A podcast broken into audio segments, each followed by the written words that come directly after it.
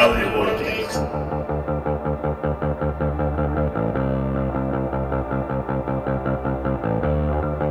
Hoy, en Audio Vortex, el radio en Internet.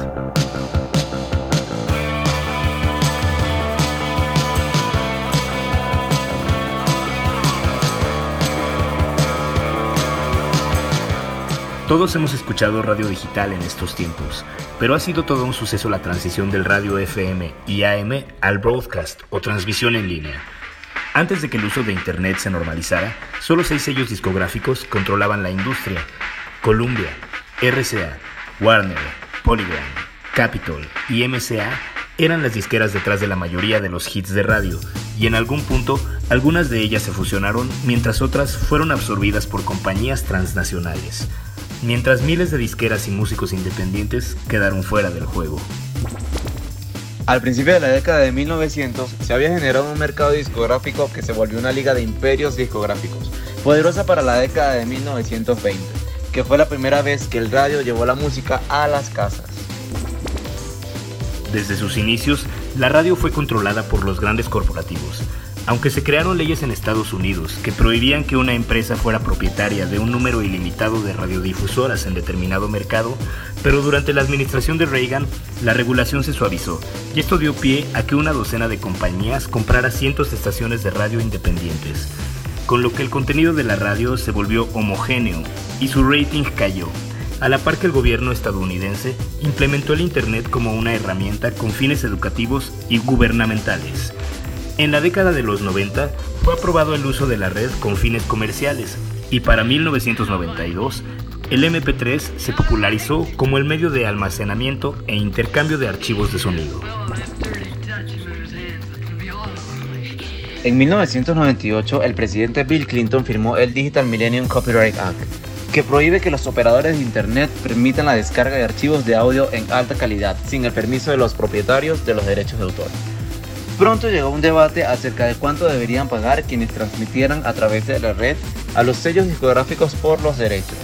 Se acordó que una fracción de centavo dependiendo de la cantidad de plays y el tamaño de la audiencia, lo que fomentó que muchas estaciones optaran por transmitir música independiente para evitar pagar esas tarifas. Para finales de los 90 había cientos de estaciones de radio por internet y la más popular de ellas se convirtió en Napster el servicio de intercambio gratuito de MP3 que junto a mp3.com fue demandado por compañías disqueras por violación a los derechos de autor. Posteriormente llegó iTunes Store, ofreciendo descargas legales por unos centavos, y para mediados de la década del 2000 el radio en Internet se había hecho algo común, frente a lo estandarizado y corporativizado que el radio AM y FM se ha vuelto ya que se podría considerar la red que ofrece una oferta más democrática donde la información como la música que se transmite no siempre está regulada por un pequeño oligopolio como solía suceder en el siglo pasado. Actualmente están por entrar en vigor los nuevos lineamientos para la gestión de tráfico y administración de la red del Instituto Federal de Telecomunicaciones, que buscan fomentar equidad en el acceso a Internet en México, mediante una serie de regulaciones que tendrían que acatar los proveedores de este servicio, aunque la nueva ley propone puntos positivos, como son el favorecer la gestión de servicios públicos, promover la inclusión educativa, financiera y laboral, así como fomentar la formación de capacidades digitales, también tiene puntos muy cuestionables, como el punto 5, acerca de la gestión de tráfico y administración de red que indica que los proveedores de servicios de Internet podrán implementar de manera temporal políticas de gestión de tráfico y administración de red que resulten en la limitación, degradación, restricción, discriminación, obstrucción, interferencia, filtrado o bloqueo del acceso a contenidos, aplicaciones o servicios a los usuarios finales, únicamente en aquellos casos en que se presenten determinadas situaciones, como puede ser a petición expresa de la autoridad competente. Este punto es muy cuestionable, tomando en cuenta que esto se puede prestar a la censura, basándose en el argumento de que la autoridad competente puede considerar algún contenido como negativo para la sociedad.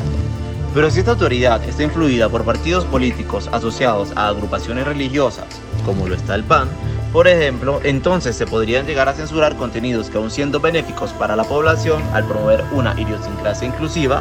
sean considerados por esos grupos como algo censurable, basándose en prejuicios discriminatorios que siempre ha manifestado en sus discursos, que reflejan su rechazo a la equidad de derechos entre distintos grupos determinados por su orientación sexual, género, etc. Después de todo, basándonos en la experiencia de años anteriores, no ha existido una autoridad que sea realmente competente a la hora de regular contenidos que han afectado profundamente la vida de algunas personas con la intención de manipular la opinión pública, como por ejemplo el caso del montaje de Florence Cassés, que fue difundido en medios electrónicos como un arresto de supuestos secuestradores, y en realidad fue un acto teatral donde se violaron las garantías individuales de dos ciudadanos que fueron inculpados por un funcionario como Genaro García Luna, con fuertes vínculos con el narcotráfico durante su gestión como titular de la Secretaría de Seguridad Pública del gobierno de Felipe Calderón. Nunca se sancionó a los responsables de difundir el contenido en redes donde se puede apreciar cómo se tortura en cadena nacional a un ciudadano para que reconozca las acusaciones que se le imputan. El contenido nunca fue regulado y estaba vinculado al gobierno. Con antecedentes como este, no podemos dar por hecho que existe una autoridad competente en México que esté calificada para censurar o decidir qué contenidos son aptos para difundirse en Internet y en todas sus expresiones como el radio en línea. Los esperamos en nuestra próxima cápsula Audio Vortex con más información actual de radio en Internet para un entretenimiento de calidad.